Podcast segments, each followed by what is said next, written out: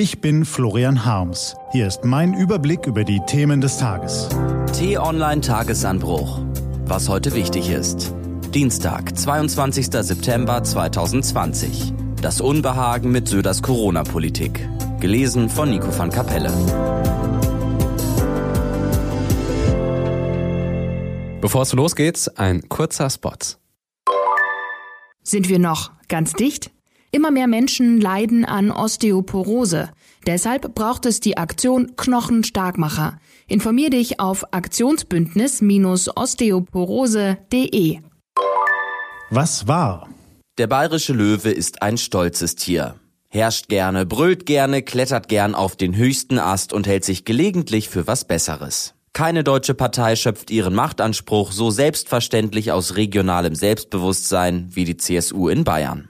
Ihre Erfolge sind ebenso legendär wie der Stolz ihrer Landesfürsten. Die Altvorderen Goppel, Strauß und Stoiber führten ihre Heimat aus dem Agrar ins Industrie- und dann ins Hightech-Zeitalter. Wer Bayern das am besten gemanagte Bundesland Deutschlands nennt, wird wenig Widerspruch ernten. Doch wer lange erfolgreich ist, der neigt irgendwann zur Trägheit und verliert die Bodenhaftung. So übersahen die CSU-Granden, dass immer mehr Bürger bezahlbare Wohnungen, eine intakte Natur und weniger statt mehr Beton für erstrebenswerter hielten als das permanente höher, schneller, weiter. Bei den letzten Bundestags- und Landtagswahlen hagelte es Tiefschläge. Sicher, im Kampf gegen Corona schließen sich nun viele Reihen wieder, davon profitiert auch die CSU, wie in Krisen eben immer die Regierenden profitieren.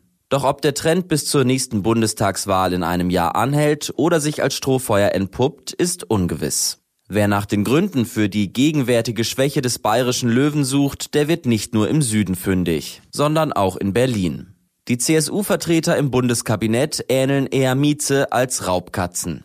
Innenminister Horst Seehofer wirkt nicht nur in den Augen seiner Gegner überfordert, seine Lustlosigkeit ist mit Händen zu greifen.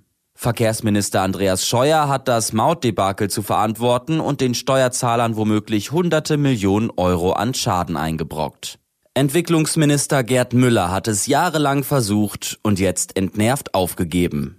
Dorothee Bär, Staatsministerin für Digitales, twittert aus dem Kanzleramt fröhlich dies und das, während sie nachhaltige Konzepte und wegweisende Impulse vermissen lässt. Und der Chef, Markus Söder erfreut sich in Umfragen zwar immer noch großer Zustimmung, fast 58 Prozent der Bayern sind zufrieden mit seiner Arbeit.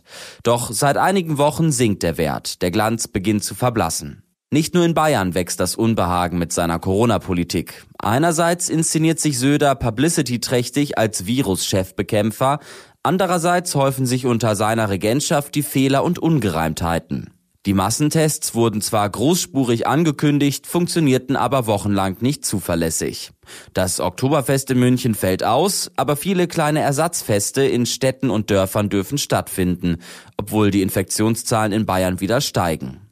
Nun stellt der Ministerpräsident auch noch wohlwollende Gedankenspiele über Weihnachtsmärkte an, während noch völlig unklar ist, wie die Lage an der Pandemiefront im Winter ausschauen wird. In der Staatskanzlei in München hat man inzwischen gemerkt, dass diese meandernde Politik bei immer mehr Bürgern auf Unverständnis stößt. Hektik macht sich breit, Termine werden kurzfristig abgesagt, heute Nachmittag will die Landesregierung neue Corona-Regeln verkünden. Darunter womöglich auch eine Maskenpflicht auf öffentlichen Plätzen.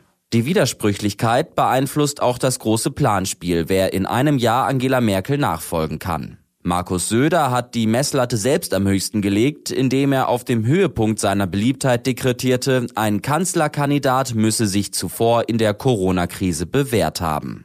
Angesichts der jüngsten Corona-Entwicklung in Bayern stellt sich nun mancher in der CSU die Frage, ob der Löwe da womöglich zu laut gebrüllt hat. Wer auf den höchsten Ast klettert, der fällt umso tiefer, wenn der Ast bricht. Passiert sogar den stolzesten Häuptern. Was steht an? Die T-Online-Redaktion blickt für Sie heute unter anderem auf diese Themen. Nicolás Maduro soll vor UN-Menschenrechtsrat Rede und Antwort stehen. Boris Johnsons Binnenmarktgesetz und Beschäftigte im öffentlichen Dienst kämpfen heute mit einem Warnstreik für höhere Löhne. Diese und andere Nachrichten, Analysen, Interviews und Kolumnen gibt's den ganzen Tag auf t-online.de. Das war der T-Online-Tagesanbruch vom 22. September 2020. Produziert vom Online-Radio- und Podcast-Anbieter Detektor FM. Den Podcast gibt's auch auf Spotify. Einfach nach Tagesanbruch suchen und folgen. Ich wünsche Ihnen einen frohen Tag. Ihr Florian Harms.